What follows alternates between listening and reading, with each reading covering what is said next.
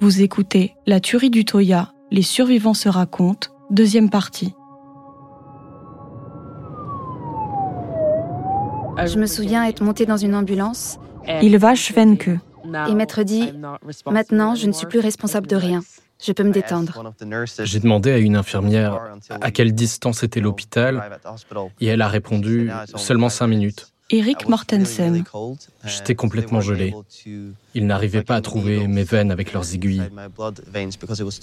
J'étais totalement trempé. J'avais de l'eau dans les poumons parce que j'avais avalé beaucoup trop d'eau en nageant.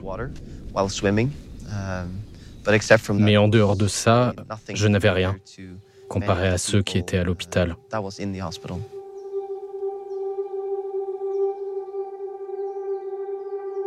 On a reçu un appel de l'hôpital. Il disait avoir identifié mon frère. Torge Hansen. Qui pouvait rien nous dire de son état, juste euh, qu'il fallait qu'on vienne. Je me souviens être entré dans sa chambre et avoir juste vu les tubes, les fils, les blessures aussi. La moitié de son visage était couverte.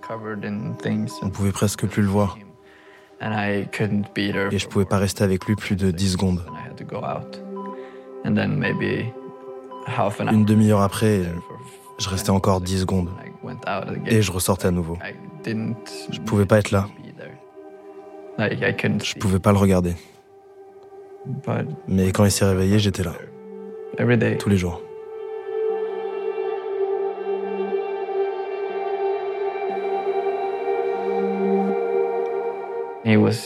Il avait les idées claires.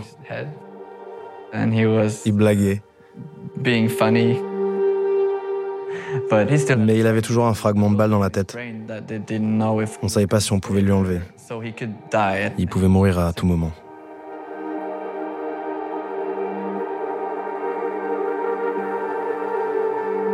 Le matin de mon réveil, j'étais totalement perdue. Je ne savais pas ce qui s'était passé, quand, où. Tout me faisait mal. Je ne pouvais pas lever mes bras, je ne pouvais pas me tourner dans le lit. J'étais complètement paralysée. Je ne pouvais plus rien faire. Il y avait une fille à côté de moi. Eric Mortensen. Évidemment, il y avait un rideau entre nous. Et la première fois qu'ils l'ont ouvert, on s'est dit bonjour. Et la première chose qu'elle m'a demandé, c'était Où as-tu été touché? Moi, il ne m'avait pas tiré dessus. J'étais gêné parce qu'elle, elle avait été touchée plusieurs fois. La voir à côté de moi me rappelait en permanence la brutalité de ce qu'on avait traversé.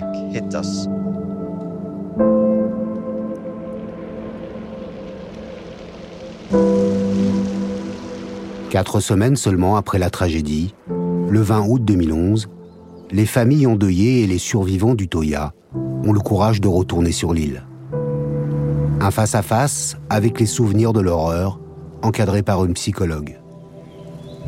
Une thérapie destinée à lancer leur reconstruction.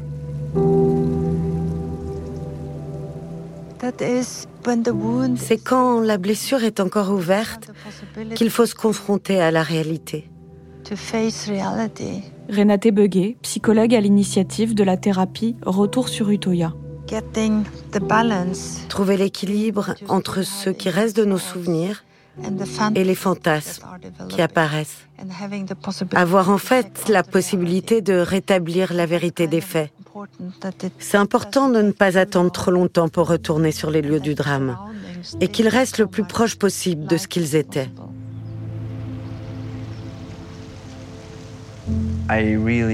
J'ai vraiment ressenti le besoin de voir tout ça. Parce qu'à ce moment-là, j'avais que des souvenirs flous et je savais pas distinguer le vrai du faux. J'avais vraiment besoin de savoir.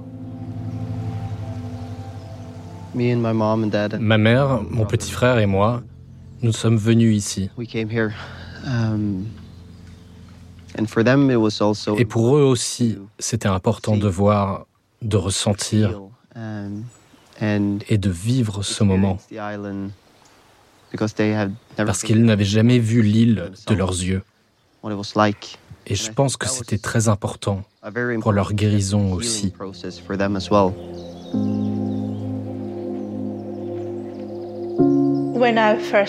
La première fois que je suis retournée en Georgie, j'ai ressenti que personne ne pouvait comprendre ce que j'avais traversé. C'était donc compliqué pour moi à vivre. C'est la raison pour laquelle j'ai décidé de m'installer en Norvège. Je voulais être entourée par des gens qui pouvaient vraiment comprendre ce que je ressentais et que je n'arrivais pas à dire.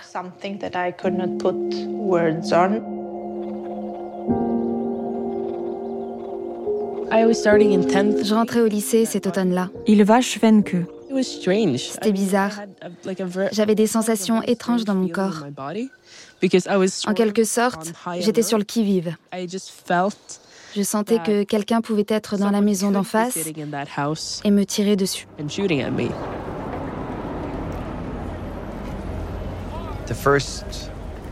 Les premières semaines, les premiers mois, je ne pouvais pas dormir.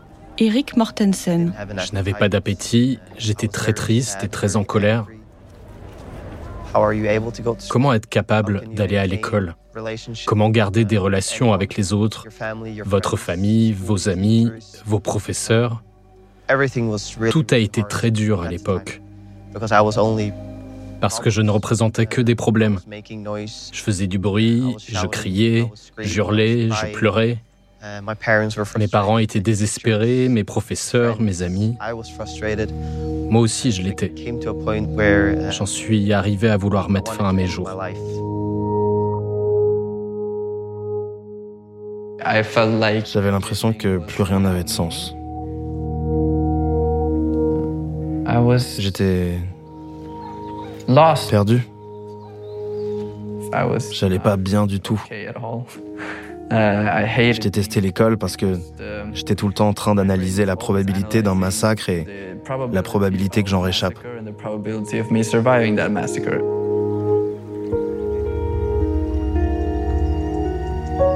Je cherchais tout le temps des lieux où me cacher.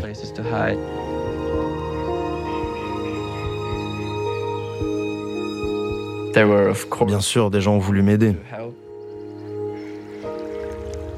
Il y avait un psychologue que j'aimais vraiment. Il avait travaillé avec beaucoup de gens traumatisés, avec des anciens combattants. Il n'était pas émotionnellement affecté par tout ce que je pouvais dire. Il me proposait des solutions concrètes, un autre regard. Je l'ai beaucoup apprécié. Je me souviens l'entendre me demander quelle est la pire chose qui puisse t'arriver, à ton avis? J'avais répondu que je savais pas, mais que j'avais peur d'avoir peur. Parce que ce sentiment de peur sur le Toya avait été si intense que j'avais vraiment peur de le ressentir encore. Il m'avait dit que le pire qui pouvait arriver, si j'étais vraiment effrayé, c'était de m'évanouir. Et rien d'autre. Je me suis dit, ok, c'est pas si grave.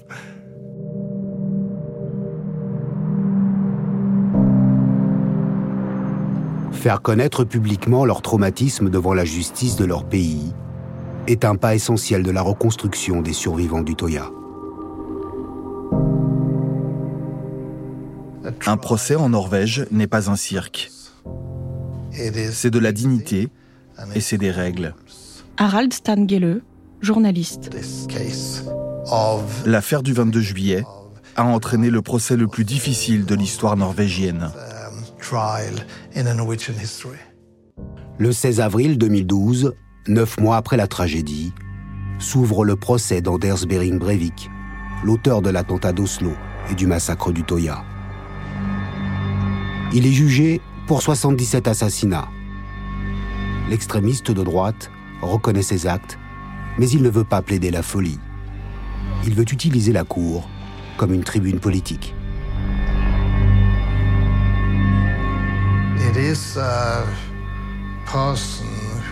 C'est une personne qui a rêvé d'être une sorte de leader dans un combat entre ce qu'il appelle le multiculturalisme et la race blanche norvégienne.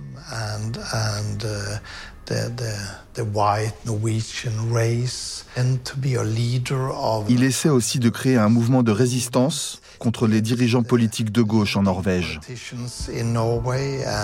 mais aussi contre les valeurs de tolérance, les valeurs d'égalité que nous défendons dans notre pays.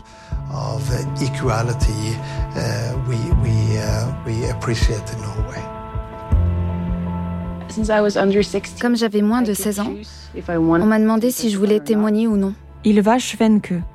Ma mère m'a demandé si je me sentais prête. J'ai dit oui, bien sûr. On nous a demandé si on voulait parler devant lui. Évidemment. C'était un peu tout le sens de ma démarche.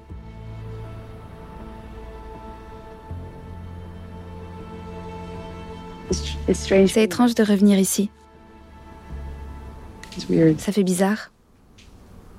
Dans mon souvenir, c'était beaucoup plus grand. Ça me semble tout petit pour tous les gens qui étaient là. Les familles assises sur tous les bancs là-bas. Et tous les médias.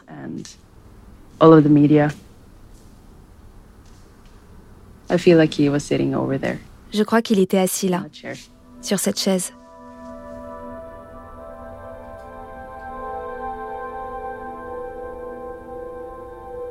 Je voulais qu'il entende ce que j'avais à dire, um, qu'il m'entende lui dire Hey, tu ne m'as pas tué, en gros. C'était surtout pour ça que je voulais témoigner. Et aussi pour l'envoyer en prison. Il ne m'a pas regardé. Um, J'ai trouvé ça très intéressant. Ça m'a montré que c'était un lâche aussi. Parce que si tu ne regardes pas la fille de 14 ans sur laquelle t'as tiré, alors... Euh,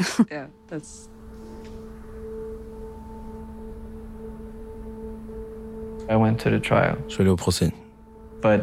Mais pas pour témoigner. Torge Hansen. J'avais très peur. J'étais totalement perdu. Je l'imaginais juste comme un, un effrayant, menaçant, monstrueux son. Pour moi, c'était plus un son qu'un être humain. Ou alors un être humain vraiment horrible. J'avais vraiment une image de lui terrifiante.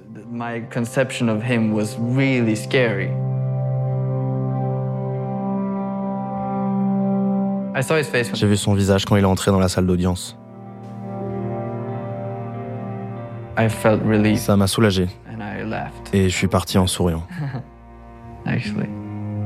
En fait, c'était juste un mec ordinaire. Et ça m'a fait du bien de le voir comme ça.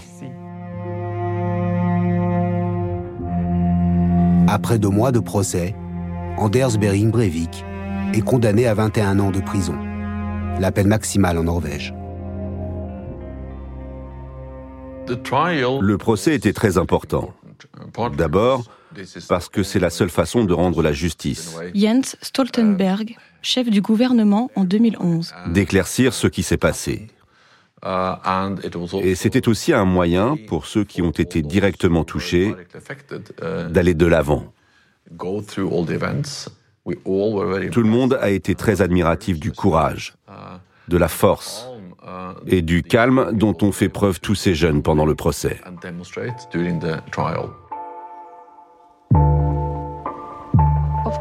Bien sûr qu'il est possible de se remettre.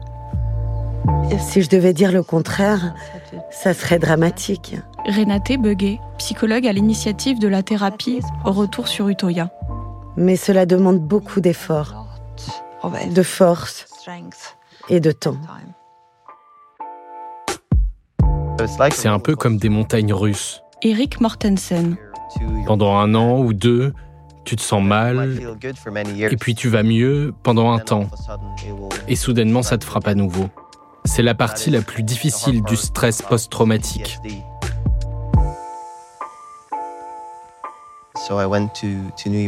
Donc je suis parti à New York, aux États-Unis, pour étudier, pour voir tout ce que je pouvais voir en dehors de la Norvège. Personne ne me connaissait, personne ne connaissait mon histoire, et je ne connaissais personne. C'était vraiment une porte de sortie et ça m'a beaucoup aidé. Il n'y a que toi qui peux te prendre en main et te faire violence, parce que personne ne le fera à ta place. Et quand j'ai réalisé ça, ça a commencé à aller mieux.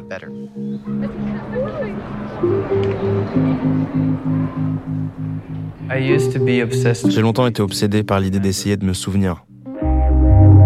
Parce qu'il y avait tant de choses que j'avais oubliées. Torge Hansen. Et je croyais qu'une des choses que je devais faire pour guérir, c'était de me souvenir de tout.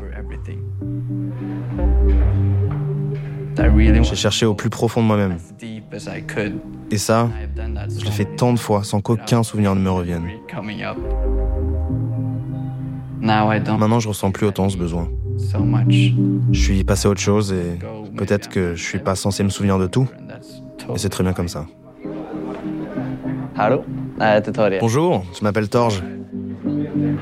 Torge Hansen va visiter des lycées en Norvège pour raconter son expérience. J'ai compris assez rapidement que ça me faisait du bien de parler. Je pense que parler, ça fait partie de mon processus de guérison. D'être écouté par quelqu'un a de la valeur en soi. Quand vous avez eu un traumatisme ou, des expériences traumatiques, vous pouvez écrire. Moi, je préfère parler. C'est plus mon truc. Si tu avais l'occasion de dire quelque chose à Breivik, ce serait quoi? Je serais curieux de lui demander comment il a vécu ces dix dernières années. Ça m'intéresserait beaucoup de savoir.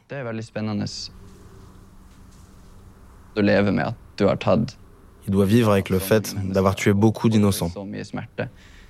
Donc, ce qui serait intéressant, c'est de savoir si aujourd'hui, confronté au passé, il serait capable de regretter, de prendre conscience de la gravité de ses actes.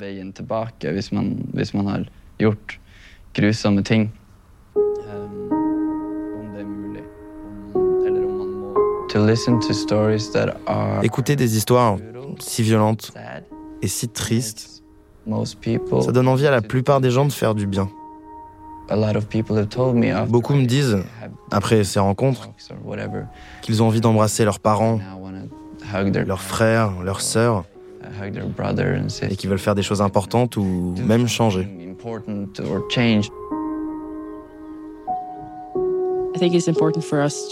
C'est important pour nous de témoigner, pour montrer le danger que représente le fait de ne pas parler d'extrémisme, de terrorisme, de lutte contre le terrorisme.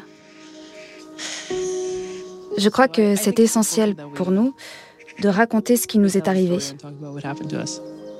Parce que personne ne devrait être tué pour ses idées politiques. Ce n'est pas comme ça que ça marche.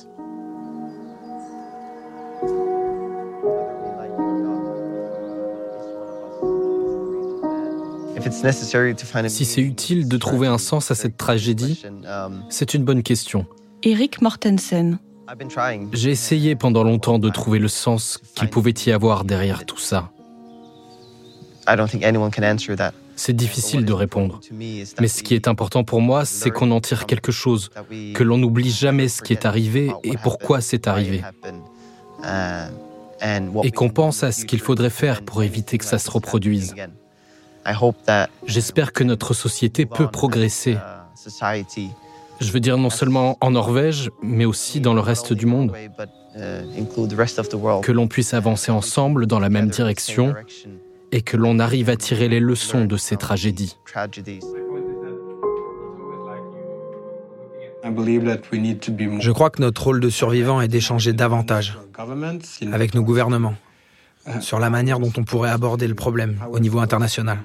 Éric Courcetierde.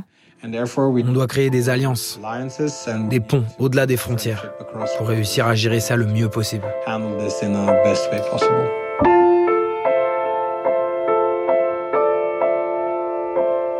Être en colère, ça n'a jamais aidé personne.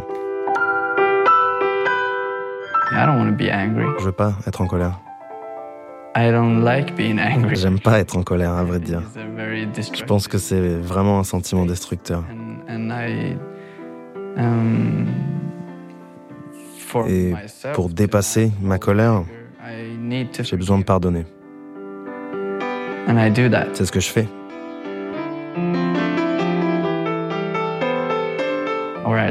Du moins, j'essaye.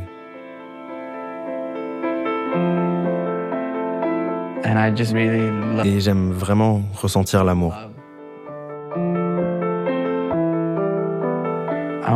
Je veux aimer. Je crois. C'est important pour moi pour plein de raisons. Je crois que je suis à ma place maintenant. Quand vous ressentez si profondément l'importance de prendre soin d'une autre personne, votre combat prend une autre dimension.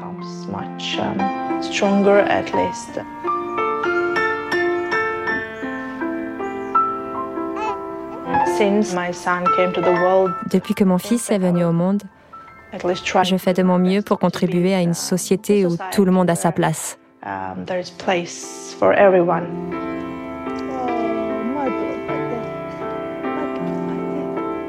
et où les gens peuvent être fiers de leurs origines.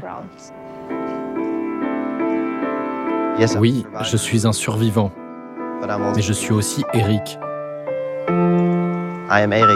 Je suis Eric qui aime le football, qui aime sa famille, qui aime les voitures, le théâtre, la musique, la bière. Je suis ce mec qui est bien d'autre chose qu'Utoya.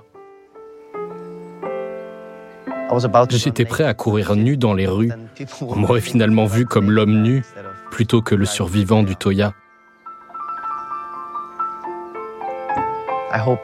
J'espère que les progrès que j'ai faits ces dix dernières années continueront et que tout ira mieux avec le temps.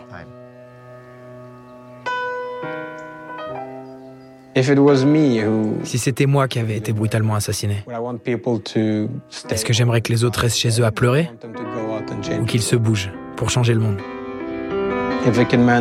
Si je peux réussir à améliorer la vie ne serait-ce que d'une personne ou à faire du monde un lieu plus sûr, alors ça me suffit. J'ai cinq nouvelles cicatrices et je n'ai pas le temps ni l'énergie de me prendre la tête avec ça. Au fond, je le sais. C'est important de se concentrer sur les choses amusantes qui nous rendent heureux. Oui, parce que si je m'attarde sur ce que je n'aime pas et que je meurs demain, ce serait triste. Tout va bien se passer. Même si je ne sais pas encore comment. Ah Ah, ça fait peur.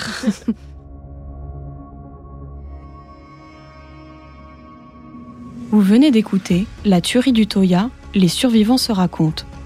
Si vous avez aimé ce podcast, vous pouvez vous abonner sur votre plateforme de podcast préférée et suivre Initial Studio sur les réseaux sociaux. La tuerie du Toya, les survivants se racontent est un podcast coproduit par Initial Studio, les films du huitième jour et LSD Film, adapté du documentaire audiovisuel éponyme coproduit par les films du huitième jour et LSD Film. Ce documentaire a été écrit et réalisé par Maud Vasquez. Production exécutive du podcast Initial Studio. Production éditoriale Sarah Koskiewicz et Astrid Verdun, assistée de Sidonie Cotier. Enregistrement Johanna Lalonde. Habillage sonore, Camille Legras, Johanna Lalonde et Victor Benamou. Montage, Camille Legras. Avec la voix d'Astrid Verdun.